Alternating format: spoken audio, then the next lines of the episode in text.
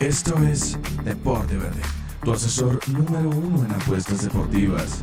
Comenzamos. Familia, qué gusto tenerlos con nosotros en este su programa Deporte Verde.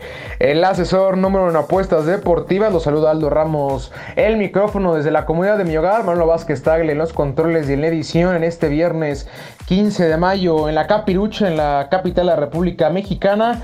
Viernes soleadito, todavía bastante rico en las mañanas el clima, en las noches, tarde noche está lloviendo para refrescar un poquito. Para los amantes del calor, yo me incluyo. Es un deleite este clima. Mayo, una semana muy pero muy movida en cuestión de información deportiva, al igual que la anterior. Antes que nada pedimos una disculpa por no haber estado con ustedes el viernes anterior, pero por problemas de logística nos fue imposible grabar el podcast. Esto del COVID nos trae locos, gente, locos.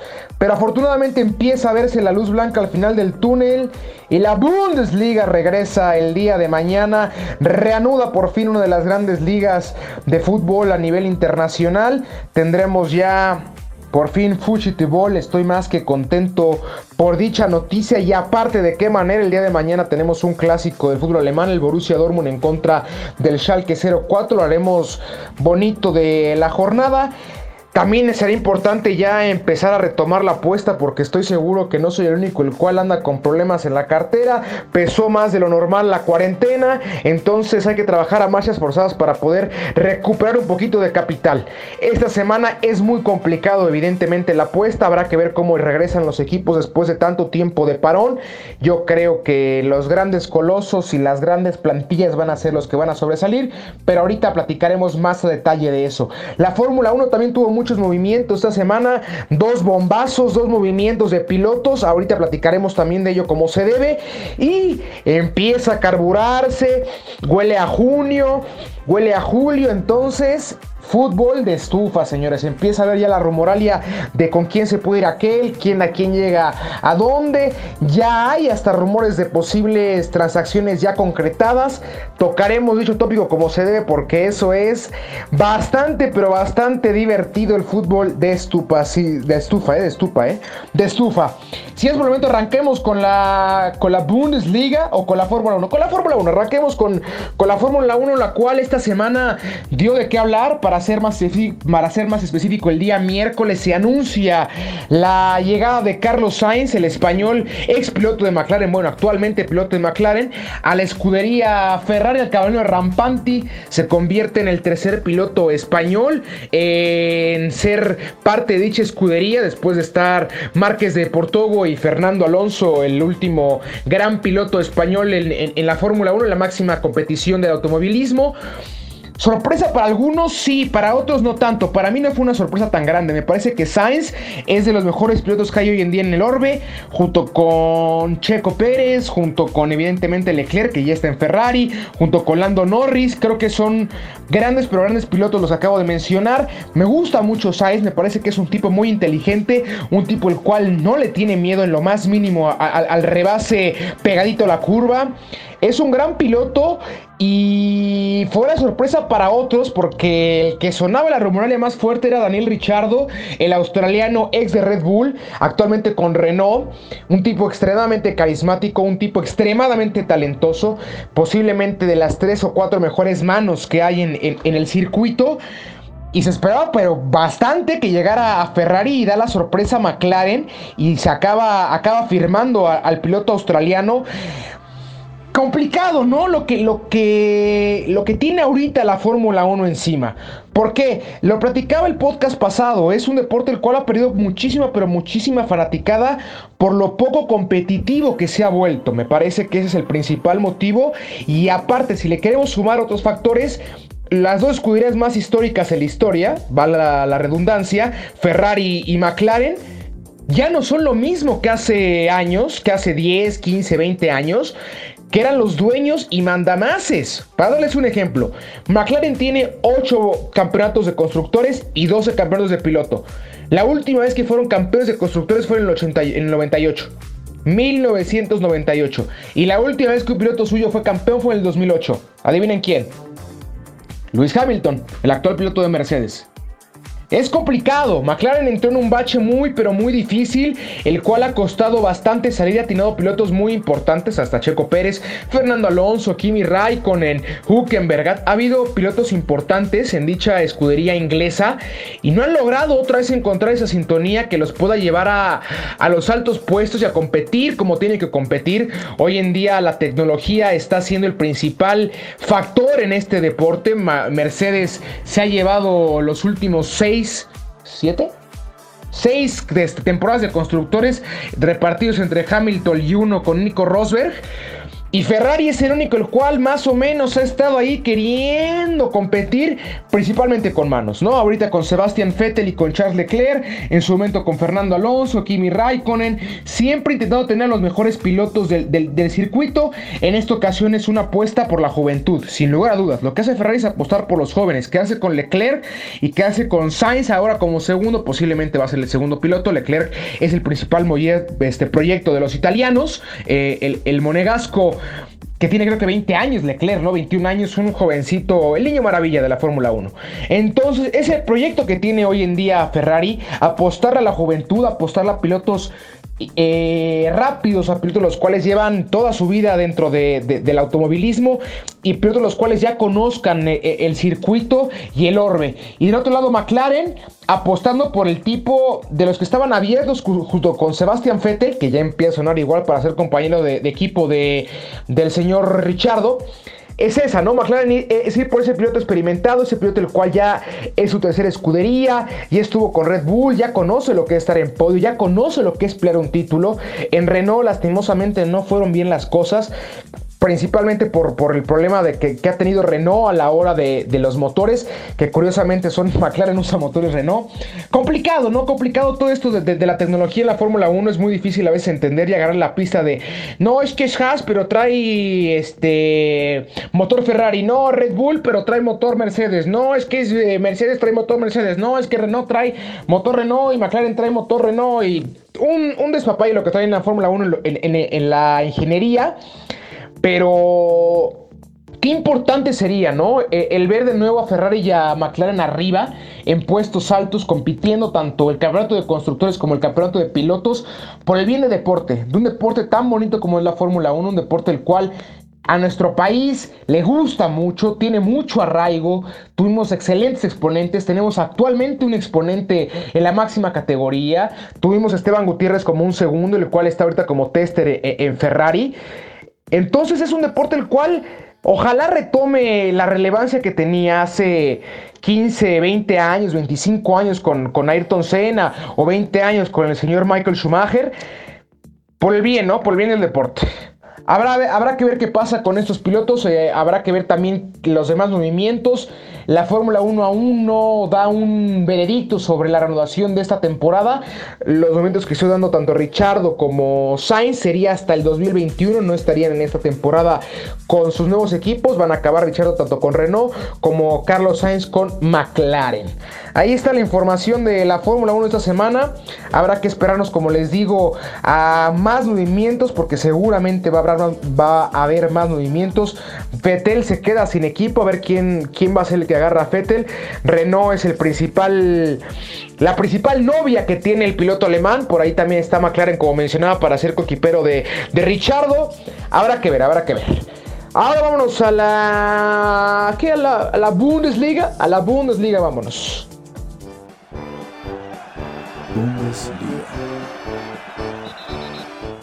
La Bundesliga que ha sido nuestra esperanza en este en esos momentos tan complicados de, cuarentena, reanuda por fin actividades el fútbol internacional y con esta liga en el país de autor. El día de mañana tenemos varios partidos, se los digo, Dortmund en contra de Schalke, Augsburg en contra del Wolfsburg, Düsseldorf en contra del Paderborn, Leipzig en contra del Freiburg, Hoffenheim en contra del Hertha de Berlín y Frankfurt en contra del Borussia Mönchengladbach complementan la jornada sabatina el día domingo En contra del Mainz.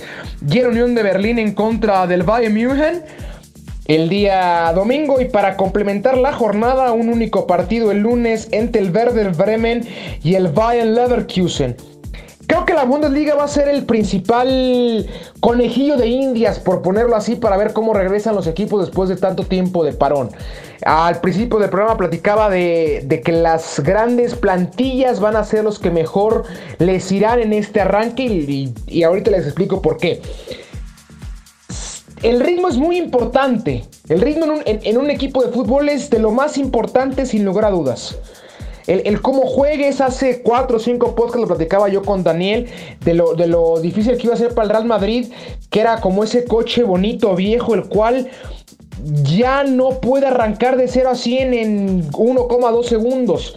Tienes que aguantar de caliente para que ya después todo tu circuito te lo corra como tiene que ser, bonito, precioso, guapo, elegante, suena padrísimo, pero tiene que carburar esa maquinaria. Lo mismo pasa en Alemania con el Leverkusen, con el Frankfurt, equipos los cuales, con el Mönchengladbach, equipos los cuales no tienen la gran, la gran nómina, no tienen eh, la gran plantilla, pero están compitiendo a los de arriba, como es el Borussia Dortmund, como es el Bayern München y como últimamente lo ha sido el Leipzig, que es un proyecto brutalmente bien armado, una plantilla llena, llena de juventud y llena de talento. Van a ver cuántos se van a ir la siguiente temporada. Yo de menos tengo dos clarísimos que va a ser Pamecano y va a ser Timo Werner. Entonces, las planillas y las plantillas de planilla, las plantillas con grandes nombres en esta reanudación pues están un poquito más preparadas. ¿Por qué? Porque tienes mucho más recambios. Ahora la FIFA autoriza 5 cambios por partido. Tienes mucho más variantes. Sabes a lo que juegas por mucho más tiempo. Tanto el Dortmund como el Bayern, como el Leipzig. No son temporadas mágicas de la temporada estaba mal, la anterior estaba mal y ahorita ya estoy hasta arriba. No. Llevamos 15 años, tanto el Borussia como el Bayern hasta arriba y el Leipzig yo llevo ya 4 o 5 años compitiéndoles de tú a tú a ellos, al grado que acabo de sacar al Tottenham de Champions y estoy en la siguiente ronda de la máxima competencia a nivel de clubes. ¿Saben? Es, es, es lo importante. El tener una plantilla basta ante una situación tan pero tan atípica cómo es el, cómo es el parón total de las ligas. El Borussia Dortmund platicaba que iba a darle la oportunidad a todos sus jugadores, los cuales sintieran así el mínimo síntoma, ya sea jugador, utilero, entrenadores de juveniles, el mínimo síntoma, tienen ellos completa libertad de decir que no quieren jugar o no, con goce de sueldo. Ellos lo van a decidir. Me parece muy correcto. Ahorita hay que ser extremadamente cautelosos con las medidas de sanidad para evitar contagios, para evitar exponer al deportista, exponer al, al utilero, exponer al trabajador del equipo, que es lo que menos se busca y es lo que menos se tiene que, querer, ¿no? Hoy en día. Eh, a puerta cerrada, eso es una novedad. A puerta cerrada todos los partidos. Este año seguramente veremos todos los deportes a puerta cerrada, tanto la NFL como la NBA, como la graduación de todas las grandes ligas de, de fútbol. Las veremos a puerta cerrada. Por obvias razones. Pero creo que la Bundesliga abre canal, abre la pauta para que las demás ligas empiecen a, pensar y a retomar próximamente. Por ahí yo creo que la Premier League va a ser la siguiente en la lista. Se hablaba de la primera o segunda semana de junio, o sea, estamos hablando de tres semanas, un mes a lo mucho.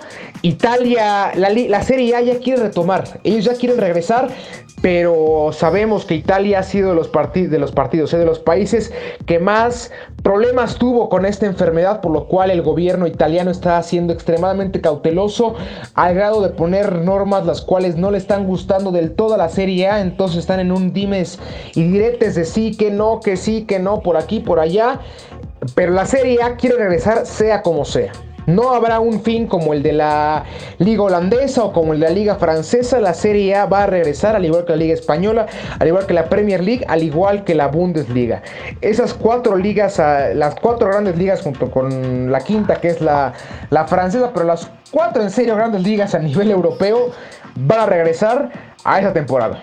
O sea, vamos a ver a Liverpool campeón, Vamos a ver la pelea del título entre el Barcelona y el Real Madrid. Vamos a ver la pelea del título entre el Bayern, entre el Dortmund y entre el Leipzig. Y vamos a ver la pelea del título entre el Inter, la Lazio y la Juve. En un mes de junio y unos meses de junio, julio y agosto en los cuales vamos a tener fútbol diario. No hay hueco en el calendario. Tenemos Champions, tenemos aún copas en países, tenemos aún liga. Vamos a tener partidos de lunes a domingo.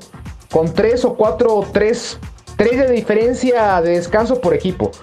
O sea, Madrid, por poner un ejemplo, va a jugar lunes, va a jugar miércoles, va a jugar sábado. Algo así, ¿eh?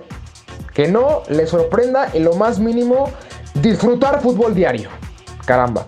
Entonces habrá que, habrá que esperar, como les decía, a esta semana a ver cómo regresan los equipos para empezar a meterle ahora sí el billullo, el que nos gusta.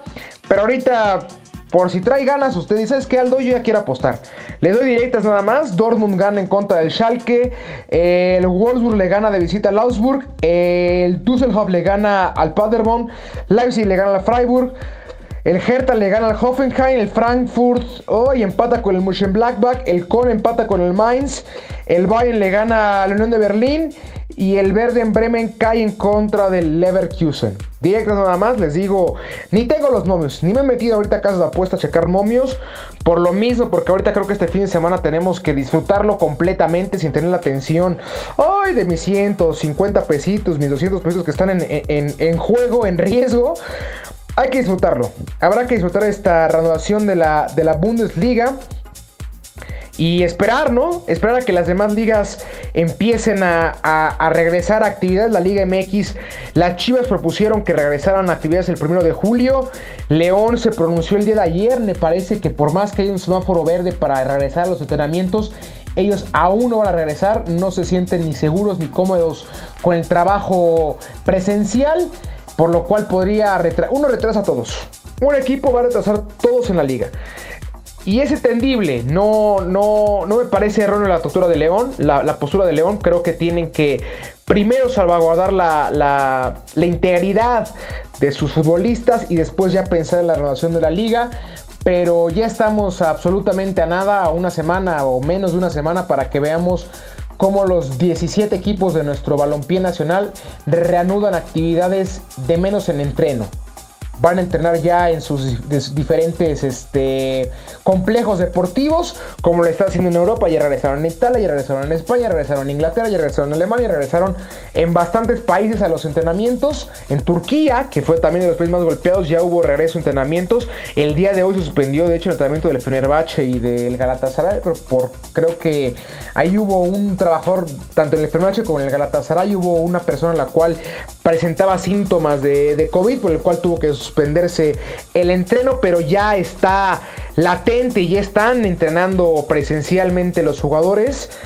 Así que la luz blanca al final del túnel por fin se ve, mi gente. Por fin se ve. Vámonos ahora sí al fútbol de estufa, ese el mercado de piernas, el mercado de fichajes que tanto le gusta a la gente y que tanto genera morbo y que tanto levanta interés. No tenemos cortinilla para el fútbol de estufa, caramba, yo prometo ya hacerlo ahorita que ya empiezan las fechas de este tipo de movimientos para que darle su pauta correcta. Pero vámonos ahora sí con el fútbol de estufa. Lautaro Martínez. Creo que es el principal ahorita que, voy a tocar. Lautaro Martínez, el delantero del Inter de Milán, el argentino, el toro. El cual se habla tanto en el, periódico de cabecera, por ponerlo así, en, en, en Cataluña, el Sport Equipe, hablan que ya es un acuerdo total entre el Barcelona y el Inter de Milán para la llegada del, delantero argentino. Messi ayer hablaba de que es una brutalidad Lautaro, que le encantaba cómo jugaba. Concuerdo bastante con Messi, si algo sabe el astro rosarino es de fútbol y si dice que alguien es bueno es porque es bueno. Lautaro, que es una propuesta interesante, salido de Racing, se fue al Inter la temporada pasada y lo único que ha hecho es demostrar que es un brutal, pero brutal jugador. Se fue Cardi del Inter que el principal punto, el referente ofensivo del, conjunto de Milán. Y parecía que era, que era complicadísimo, ¿no? Suplir y, poder llenar el vacío de dicho delantero y Sukutum. Llega Lautaro y con los ojos cerrados, gente. Con los ojos cerrados. Ha calmado y ha borrado la idea de, de Icardi en el conjunto del Inter. Un delantero chaparrito, un delantero fuerte, un delantero rápido, habilidoso, le pega muy bien con la derecha, le pega muy bien con la izquierda. Pero les digo que ya supuestamente ahí hablan las rumoralias que es un hecho para, la, para el Barcelona y no es un recambio para el astro uruguayo.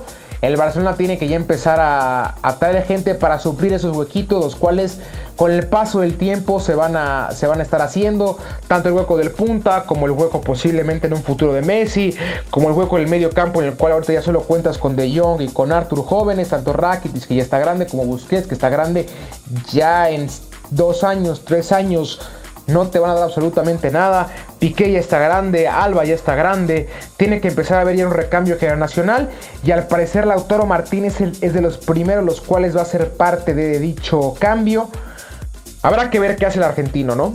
Y en contraparte, el Inter anuncia, por, no anuncia el Inter. Se, se, arma igual la rumoralia, se va Lautaro Martínez, le cae un poquito más de dinerito, porque con todo eso del coronavirus, olvídese de ver movimientos de 100 millones, ¿eh? Olvídese. Unos 3, 4 años, no vamos a ver cifras mayores a 80 millones, ¿eh? 35 va a ser lo más alto. Seguro los de los, los dineros, dirían por ahí, en los equipos no están bien. No anda bien la parte económica en ningún equipo del mundo. Estoy seguro. Tener parado tanto tiempo un barco te genera gastos. Y no recibir ingresos ah, complica mucho las cosas. Entonces, el Inter va supuestamente recibir dinero de, de la transferencia de Lautaro al Barcelona y al parecer ellos están encantadísimos con el Tecate Corona, con Jesús Manuel Corona, el lateral derecho, extremo derecho, medio derecho del, del Porto, el mexicano, que ha tenido su mejor temporada en Europa, sin lugar a dudas. La temporada con menos reflectores, claro, pero la temporada con más números y con más constancia. El lateral derecha encontró esa posición la cual le permite explotar completamente su nivel futbolístico. Tiene excelente salida, brutal salida. Yo creo que es top 7 de laterales derechos y salida, con salida en el mundo. Y el que me diga lo contrario que de marca y discutimos.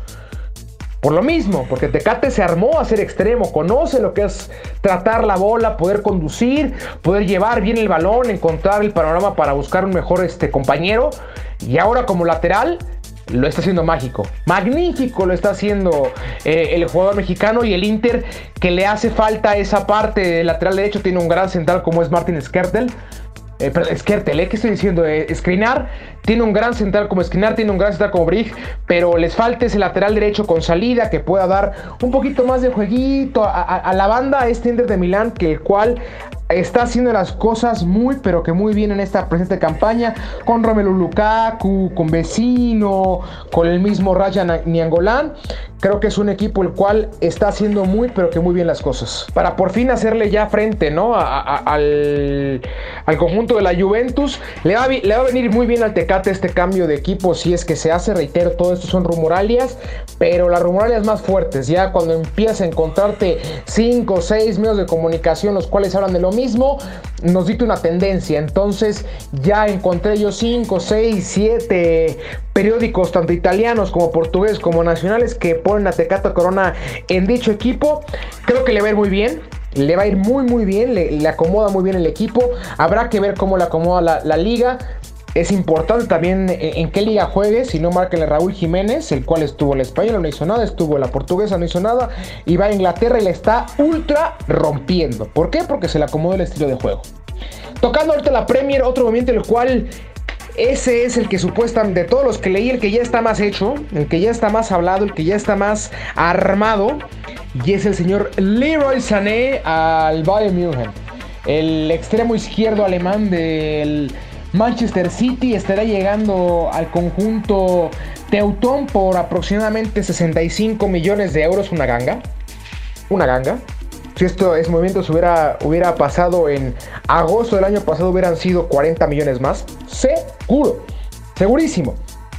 San es un tipo joven, tipo rápido, tipo alto, tipo habilidoso, zurdo. Mm. Muy bueno, complicado. Contras que tiene él, lesiones. Propenso a lesiones, esta temporada no ha jugado un solo minuto con el Manchester City también hubo paro, ¿no? Pero hasta, el, hasta marzo no había pisado el campo por una lesión la cual tuvo en pretemporada. Es un gran, pero gran jugador. Evidentemente el Bayern está buscando ese compañero de banda de Serge Gnabry, tener uno en izquierda y uno en derecha, porque Gnabry ha sido la revelación de esta campaña para el conjunto alemán. Y quieren desprenderse evidentemente de Kingsley Coman, el francés, el cual ha sido un proyecto completo y totalmente catastrófico. Así es. Así son las palabras las cuales uso con Coman. No que es muy bueno, no que es muy habilidoso, no que está joven. Claro que está joven, claro que es habilidoso. Pero el señor creo que es top 3 de tipos que más seleccionan en el mundo, ¿eh? De las grandes ligas, sin lugar a dudas. Sin lugar a dudas. Coman está todo el tiempo lastimado. No puedes tú depender de un jugador así. No puedes armar un equipo alrededor de un jugador así. Y menos si tienes un fútbol tan marcado a apertura de bandas desde años. Con Ribery con Robben jugabas a eso. Lewandowski se acostumbró a eso. Müller se acostumbró a eso. Thiago se acostumbró a eso. Kimi se acostumbró a eso. Un juego del cual abres espacios. Con Abri lo tienes. Con Coman, eh, eh, ahí no está tanto. Yo prefiero trabajar en Sané, un tipo el cual, si bien al igual que Coman, es propenso a lesiones, pero mucho menos, es un año más joven, es alemán, entiende lo que simboliza el Bayern, entiende lo que representa el conjunto rojo en su país, por lo cual creo que le va a sentar muy pero muy bien este cambio a, a Sané, el que más pierde es el City, sin lugar a dudas. ¿Por qué? Porque se queda sin un referente izquierdo como tal. A mí me gusta más Sterling de derecho. Y Mares creo que ya lleva tiempo que ha demostrado que le queda un poquito grande la yegua del City. ¿Por qué? Por la cantidad de nombres impresionantes que tienen los de Manchester. Bernardo Silva, Sterling, Agüero, De Bruyne. Ya empieza a sonar Mares como, de los de bajito. De los que empiezan ya a buscar salida. Entonces creo que el que más pierde es el Manchester City. Tendrá que buscar un recambio, un recambio urgente. Y aparte con la complicación de ir a hablar con un jugador y ofrecerle venir a tu club sin jugar dos Champions seguidas.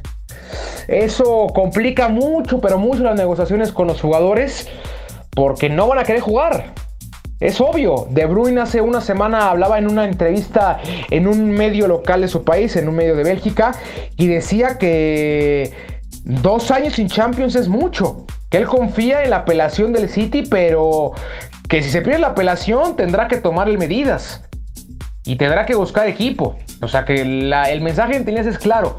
O gano la apelación o me voy de aquí. Y De Bruyne es el mejor hombre del Manchester City. Hoy en día es el hombre fútbol del, City. Hoy en día es el mejor mediocampista de la Premier. Y que se te vaya así, ¡uy! Complicadísimo de, suplir, ¿eh? Yo tengo nada más uno en mente para poder llegar a más o menos este, trabajar con él para que llegue a De Bruyne y Sky Havertz, el alemán del Bayer Leverkusen. De ahí en fuera yo no encuentro un mediocampista parecido a, De Bruyne, ese europeo con un trato de balón pulcrísimo, que sabe lo que es defender, que tiene un parado en, la, en el campo impresionante, nunca lo ves fuera de lugar a De Bruyne, nunca está fuera del sitio en el cual tiene que estar. Y aparte, el mejor vestidor de Europa y del mundo, ¿eh? sin lugar a dudas. Entonces, el City es el que tiene, la tiene más complicada con este movimiento. Habrá que ver qué es lo que mueve ahí Josep Guardiola, quién trae, a quién mueve, a quién, a quién lleva a este proyecto, el cual su principal meta, que es la Champions hoy en día, cada vez pinta más complicada, principalmente por la sanción, ¿no? Pero bueno, habrá que ver cómo se mueven los demás, este, las demás piernas en este mercado de transferencias de jugadores en este verano. Habrá que ver también cómo se acomoda el calendario después de la renovación de las ligas. Estaremos aquí al pendiente la próxima semana ya tenemos por fin apuestas, vamos a irnos full Bundesliga en lo que regresan las demás ligas, así que vaya preparando la cartera, vaya preparando el money, money, money para generar un poquito de dinerillo. Eh, nos vemos el próximo viernes. Yo fui Aldo Ramos. Manuel Vázquez Tagle estuvo en los controles y la edición. Te mando un abrazote, Manolito. Un abrazo, te extraño mucho, amigo. Ya espero, esperemos estar pronto juntos en cabina, porque como se extraña estar con el micrófono y con mi, con mi hermano al lado. Espero que tengan una excelente semana. Les mando un abrazo y que haya suerte.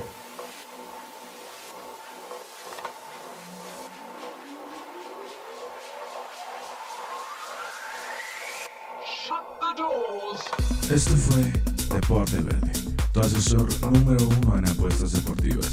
Escúchanos cada viernes con nuevo contenido. Síguenos en nuestras redes sociales, Deporte Verde, Facebook, Deporte Verde, Instagram y Twitter. Hasta la próxima.